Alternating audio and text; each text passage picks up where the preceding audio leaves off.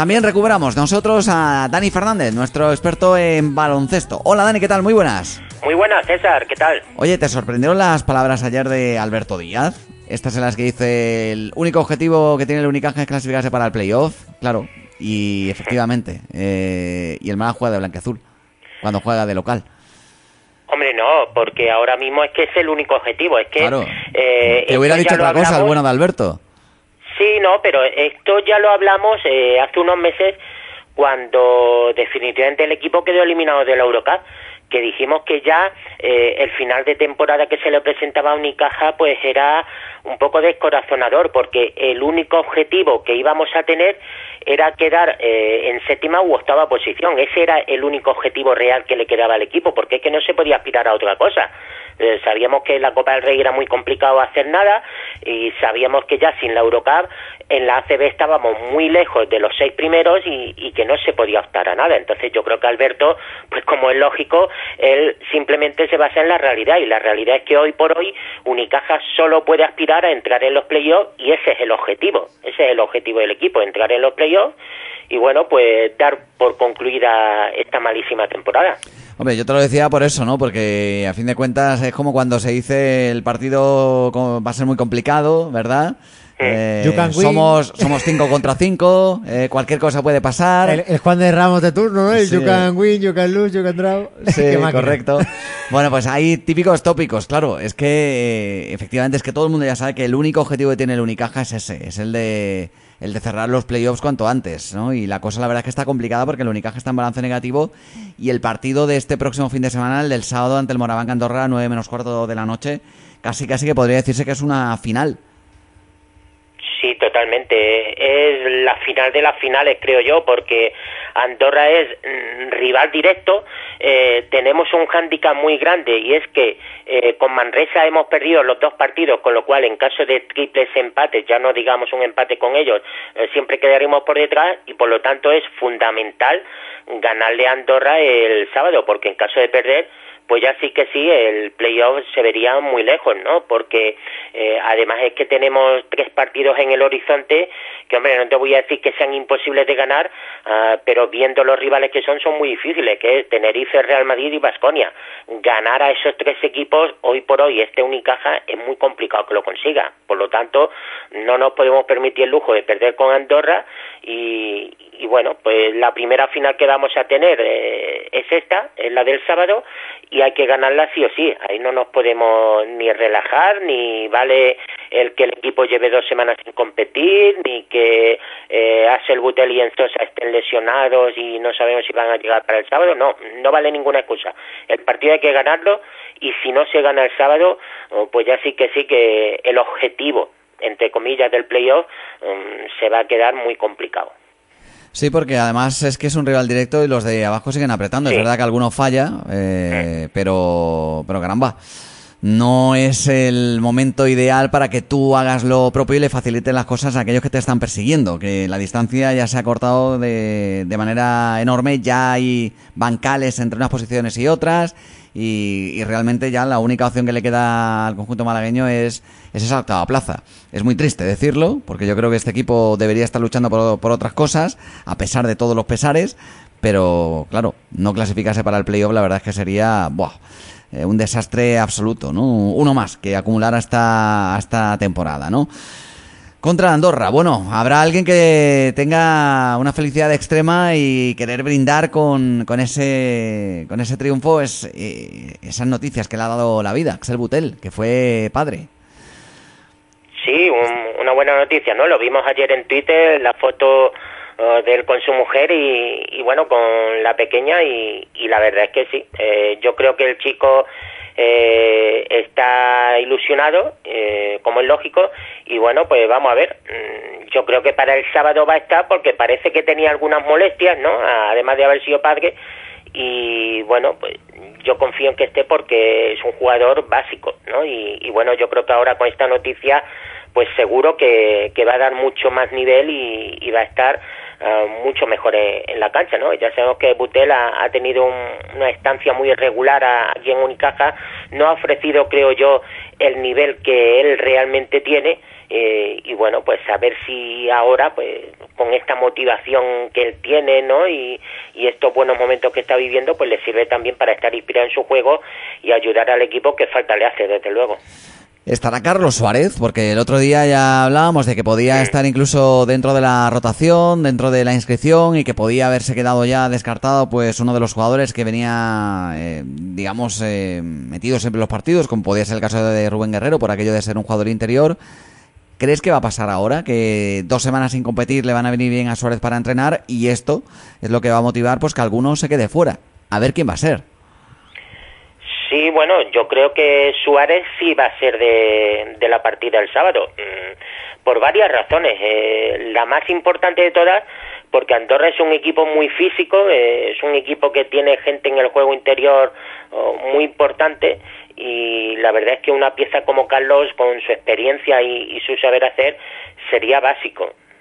Para mí, yo creo que Fotis, eh, sin lugar a dudas, va, va a echar mano de él que luego el descarte pueda ser Rubén Guerrero o Yannick Enzosa, pues eso va a depender evidentemente de eh, las molestias físicas que, arrastra el pivo congoleño, ¿no? Que, bueno, pues Enzosa tiene un, un golpe por lo visto en, la rodilla y vamos a ver, ¿no? Si, si de aquí al sábado está al 100%, porque está claro que ahora el hecho de que Carlos Suárez eh, sea uno más eh, también te permite el que pueda jugar con los mejores y con los que estén mejor físicamente. Y claro, pues Unicaja no está ahora mismo para tener jugadores a un 50 o un 60% de su capacidad. Entonces, si Enzosa de aquí al sábado está bien recuperado y puede llegar bien, perfecto. Uh, si el Butel también llega eh, en buena forma y tal, pues perfecto, ¿no? Y entonces, pues ya hay casi Cari decidirá quién, quién es el que es el descartado que probablemente sería Rubén Guerrero. Pero bueno, mm, si alguno de estos falla, pues ya te digo, el hecho de tener ahora 13 jugadores es una bendición para el entrenador porque sabe que él va a tener ahora mismo a los que estén en mejor forma y eso siempre pues bueno, sobre todo, ya te digo, contra un equipo que es muy físico y que nos va a plantear una batalla muy dura. El partido no va a ser nada fácil y, y va a haber que trabajarlo y mucho para sacarlo adelante. Estoy viendo por aquí la, clasificación y, es evidente que el Juventud ya se ha escapado con tres victorias de ventaja sobre el Unicaja y que, ya digo, es que queda en la octava plaza. Es casi la única, por así decirlo, por, por decidir, aunque todavía queda mucho porque son esta temporada, son 36 jornadas, quedan todavía, por ejemplo, pues 9 para el Unicaja, 8 para el Baxe Manresa, pero, pero es que, claro, vas a remontar tres victorias en, en ocho partidos no, es complicado, ¿no? Es cierto que contra la Juventud eh, tenemos que jugar todavía una vez más, eh, tenemos que jugar el partido en, en el Carpena, eh, pero está muy lejos. evidentemente es complicado, ¿no? Además, el Juventud está ahora en una línea muy ascendente porque viene, sin ir más lejos, de, de medio apalizar al Valencia en, la Fonteta y por lo tanto pensar en, lograr a ese séptimo puesto que ahora mismo tienen ellos es difícil yo creo que Unicaja se tiene que ahora mismo que centrar, pues como dijo ya Alberto Díaz, en meterse en los playoffs, los playoffs los juegan los ocho primeros, y si tú te metes entre los ocho primeros, pues ya está, ¿no? Habrás cumplido ese pequeñísimo objetivo que te has tenido que marcar a, la fuerza mm, desde la mitad de temporada, ¿no? Una vez que no has conseguido los otros, pues te queda solo este y, y bueno, pues ya veremos, ¿no? El equipo, ya te digo, mm, va a tener un camino muy complicado porque son rivales muy duros, pero bueno, vamos a ver, ¿no? Lo que son capaces de hacer. Pues a ver, ¿qué es lo que ocurre con este partido entre el Unicaja y el Moraván Andorra? Desde luego, confianzas ninguna. Y lo de las dos semanas estar sin competir me preocupa muchísimo. Ya eh, el otro día, pues cuando jugaron contra el Tenerife, creo recordar, eh, venían de... ¿No, contra el Tenerife era? Sí, ¿no? Eh, no sé si era contra el Tenerife ahora. No, no, no era el Tenerife. No, jugamos contra, Burgos. Contra el Burgos, eso, sí, contra el Hereda San Pablo Burgos. Pues ellos venían de, de, un viaje largo, de un partido en tres semanas. El Unicaja venía más descansado, sin tener que desplazarse, solamente entrenar, y ya le, le salió mal. Espero que con dos semanas no se les haya olvidado esto de jugar, que efectivamente hayan podido aprovechar los entrenamientos y que no pase absolutamente nada extraño. En condiciones normales, pues la verdad es que otras temporadas diría que el Unicaja tiene que ganar a la Andorra. Ahora la verdad es que no lo sé. Sí, es, una incógnita, ¿no? Eh, ya te digo, además, pues no sabemos este impasse que ha tenido el equipo por, por no disputar ninguna competición, pues no sabemos cómo, la va, cómo le va a afectar, ¿eh? Y, y fíjate qué pena, ¿eh? El haber estado dos semanas sin competir porque yo creo que hoy, precisamente hoy, teníamos que estar hablando de que el equipo ayer jugó la Eurocup, que, ayer precisamente estuve viendo los dos partidos de, de, Eurocup y la verdad es que sentí mucha pena pues ver a, al Mónaco que lo pasó muy mal contra Gran Canaria, al final ganó el Mónaco de, cinco puntos a Gran Canaria, pero porque en el segundo cuarto hicieron un parcial, pues no sé si fue de 24-5 o algo así, o 25-5, eh, pero los otros tres cuartos los perdió Mónaco. Y claro, eso te da una idea que si Mónaco perdió tres cuartos contra Gran Canaria, Unicaja estaba en condiciones de ganar a este Mónaco y, de haber liderado e, ese grupo, ¿no? Pero las cosas se hicieron mal y, bueno, la verdad es que ayer fue muy triste pues ver eh, esas semifinales de Eurocup entre Mónaco y Gran Canaria, luego la Virtus eh, ganó también al Unicazán y ver que no estaba ahí Unicaja, ¿no? Que, teníamos que haber competido ayer y, tendríamos que estar pensando hoy, pues eso, en, el partido que, que tendríamos el viernes para meternos en la final de la Eurocup. La verdad es que es una pena todo. ¿eh? Pues sí, por cierto, de lo de Eduardo García, eh, ¿te apetece decir algo? Bueno, ya se dijo todo, ¿no? Del cese, bueno, de, de su marcha. Yo creo que ya está todo dicho y, poco más hay que comentar. Creo que ha sido un hombre que él lo ha intentado hacer lo mejor posible, de eso yo creo que nadie tenemos duda, él ha intentado hacerlo lo mejor posible, pero se ha equivocado, ha cometido muchos errores, su gestión en general en estos años ha sido muy mala, las cosas como son, y los resultados están ahí, y bueno, pues es una pena, ¿no? Que, haya tenido ese final porque probablemente a él le habría gustado irse de otra manera y a lo mejor, pues fíjate, como hablábamos antes, con, con una final de Eurocup o, o un título de Eurocup, pues quizás la cosa se habría ah, hablado de, de otra manera, pero mm, desgraciadamente, pues ya te digo, eh, su paso no, no ha sido muy bueno que digamos, no, no va a entrar en la historia de Unicaja como el mejor presidente, ni mucho menos, y bueno, pues ahora estamos todos en, en esa incógnita de saber quién va ¿Eh? ¿Y crees, Dani, perdona, que puede entrar en la historia como el peor? Mm, bueno, ahora mismo los resultados sí lo mandan, lo dicen.